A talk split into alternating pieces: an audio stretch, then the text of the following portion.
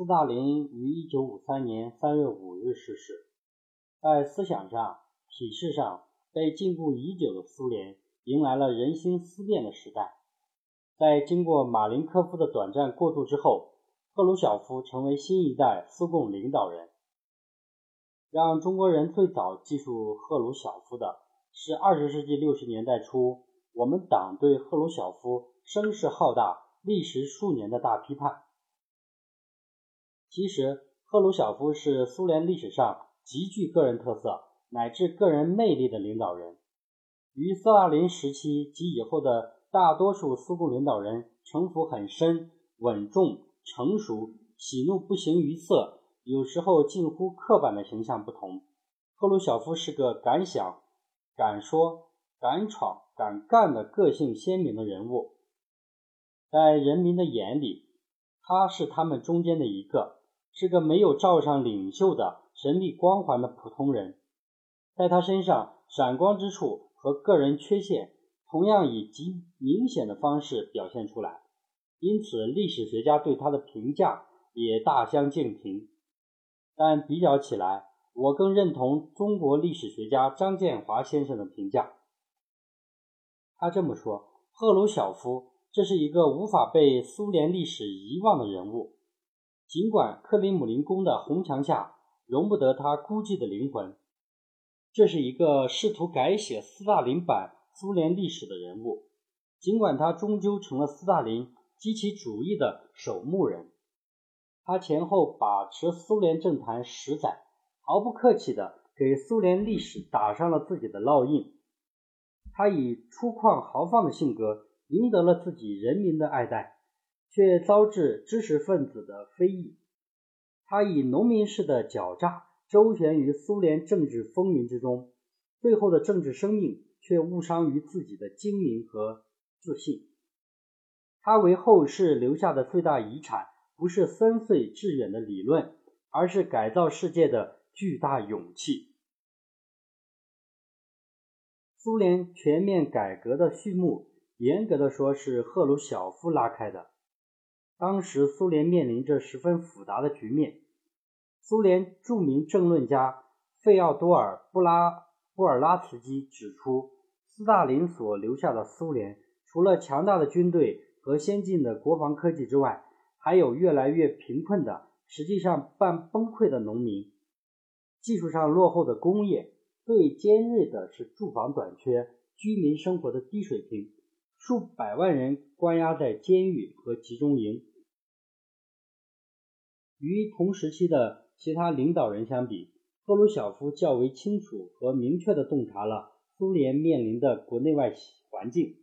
赫鲁晓夫和其他领导人一起清除了贝利亚，首先消除了政治恐怖，改组国家安全机构，并健全司法制度，让人民过正常的生活。但否定斯大林个人崇拜是无论如何也绕不过去的一步。解密档案证明，1956年2月24日深夜到2月25日凌晨，赫鲁晓夫在苏共二十大做的。震惊世界的秘密报告，并非个人行为，而是苏共中央政治局的集体决定。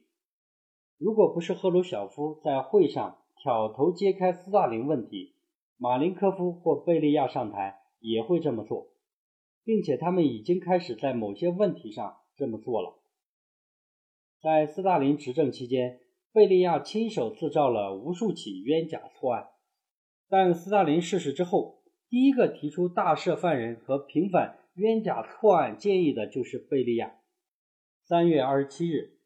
最高苏维埃主席团就颁布大赦令，约有一百万人获得自由。这时距离斯大林去世仅仅二十二天。四月四日，贝利亚控制的内务部又宣布为斯大林生前首肯的最后一起大冤案——医生谋杀案，涉案人员平反。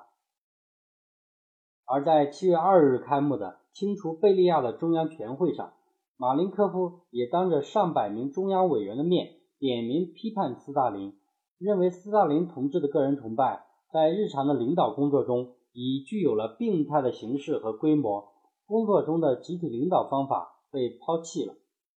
这时，距斯大林去世还不到四个月。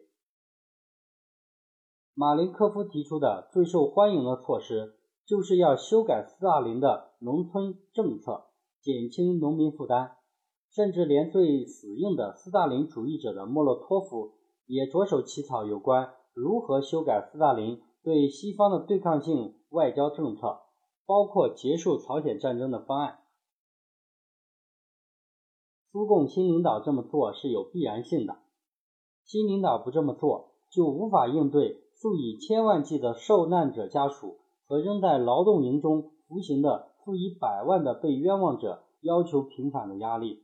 不这么做，失去了政治强人斯大林的苏共领导集团就会面临无法克服的执政危机。而且，随着国内外形势发展，反对个人崇拜、批判斯大林的呼声也日益强烈。这是因为，第一，1954年到1955年间，在苏联全国范围内审讯贝利亚的同案犯过程中，调查出来的大量材料证明。在苏联搞大清洗的核心人物不是别人，正是斯大林。再把一切罪责推给贝利亚，已经无法自圆其说。第二，审讯贝利亚的同案犯是公开进行的，全国很多党员、干部、知识分子与前政治犯都参加了，群众已经了解很多问题的真相，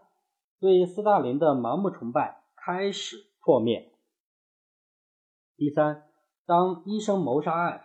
和列宁格勒案件被平反的消息传出，无论是劳动营中的大量政治犯，还是他们的家人，都要求尽快平反烟甲错案的呼声已强烈到必须正视和解决的程度。第四，苏共把苏南关系恶化的责任推给了贝利亚，引起铁多的强烈不满。因为后者很清楚，主要责任在斯大林。苏共领导一感觉不批判斯大林，就难以和其他兄弟党实现关系正常化。赫鲁晓夫的秘密报告是苏联共产党大规模拨乱反正的开端，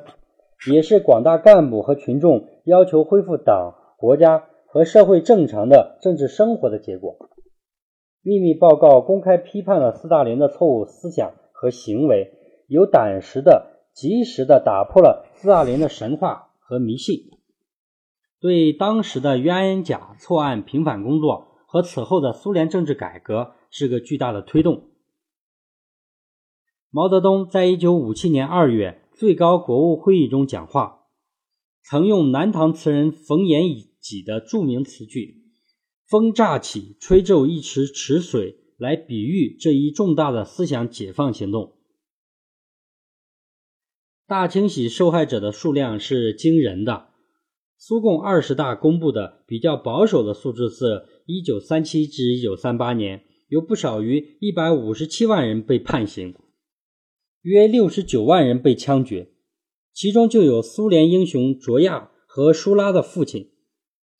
而苏联解体前的一九九一年六月十四日，克伯格主席克留奇科夫在会见一些社会团体代表时，首次公布了包括参与反革命叛乱分子在内的被镇压者的总人数。他说，已查明从一九二零年到一九三五年期间，苏联约有四百二十万人受到镇压。其中两百多万人是在一九三七至一九三八年受到镇压的，查出了被镇压者的约一百个大型坟场，并且这大概不是全部，而以各种罪名被送入劳动营的人则更多。据解密的古拉格即苏联劳动改革营管理总局档案资料表明，一九四零年古拉格一共保留了八百万人的资料。到一九五三年，则不少于一千万人。这意味着整个斯大林时代，先后有一千万人被监禁和强制劳动，加上在各方面深受其影响的家属，不下三四千万人。而当时苏联的全国人口也只有一点七个亿左右。赫鲁晓夫最突出的贡献，就是继苏共二十大揭开盖子之后。领导了全国范围内的平反冤假错案的工作。到一九五七年，已有近两千万受害者被恢恢复名誉，几百万政治犯获得自由。从改告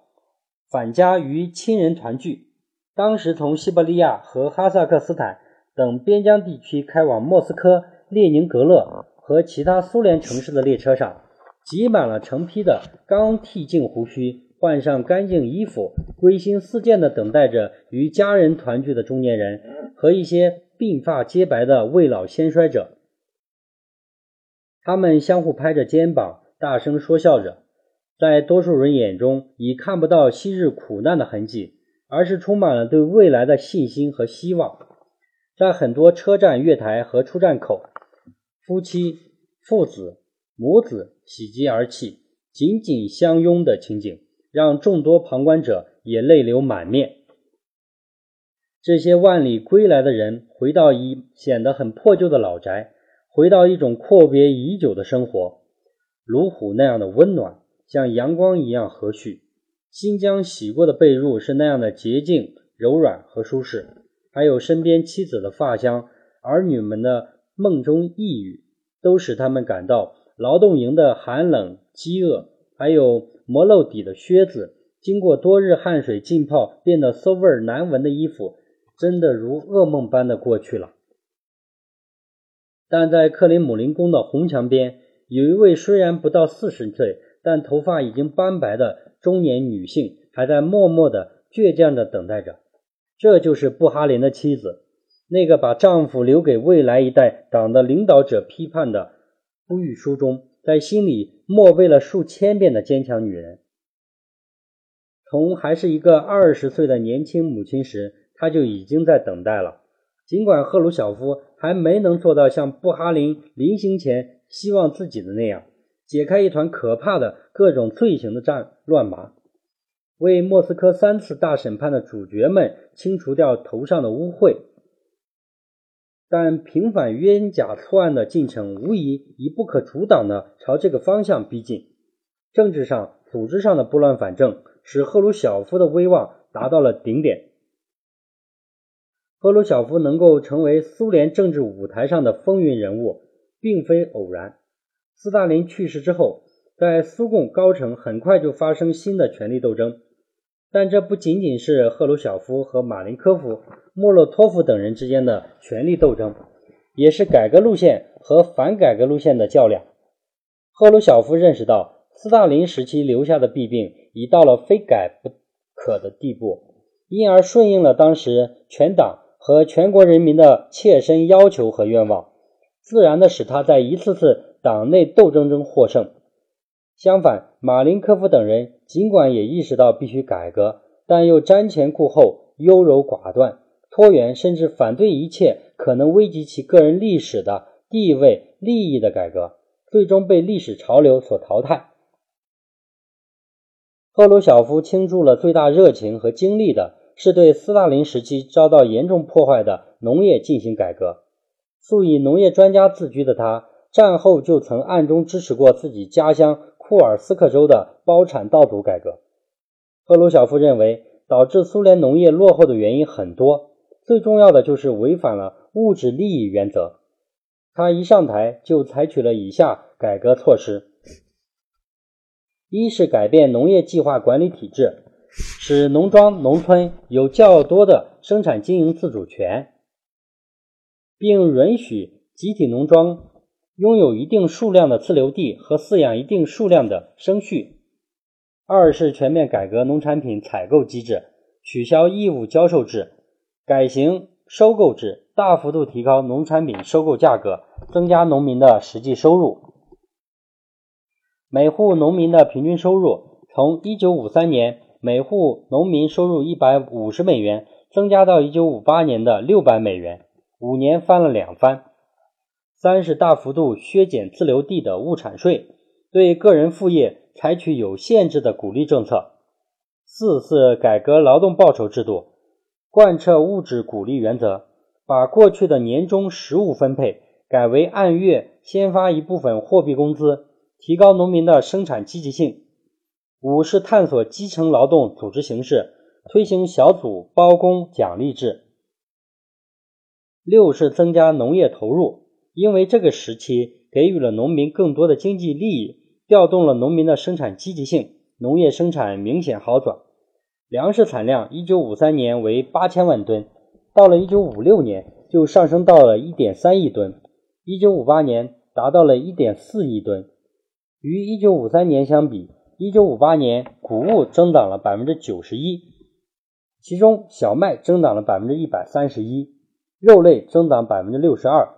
奶类增长百分之一百零五，蛋类增长百分之七十六，使一九五八年成为苏联农业生产有史以来的最好年景，也使他名利双收，获得了列宁勋章。但从总体上看，赫鲁晓夫改革的盲目性还是很大的。在经济改革上，赫鲁晓夫没有认识到是计划经济体制管理管死了经济，也管死了企业。生产者和经营者都缺乏积极性，而仅仅认为这是部门权力过于集中的结果。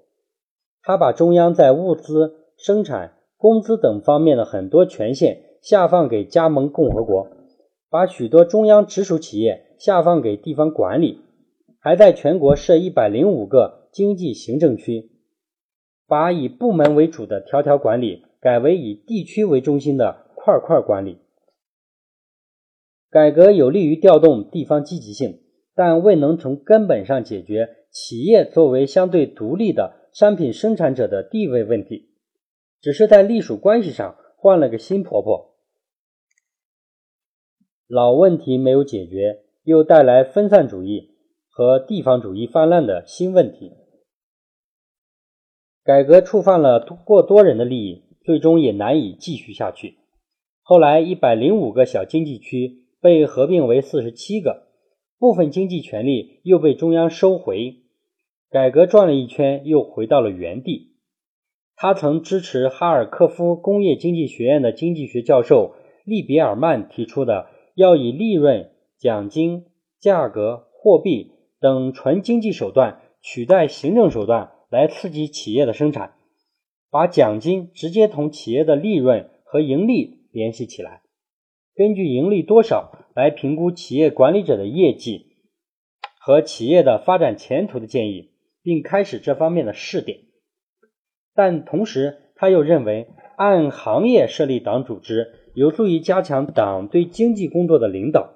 于是做出了在全国划分和建立各级工业党委和农业党委这个最不得人心的决定，企图再次依靠行政组织的改组推动经济发展，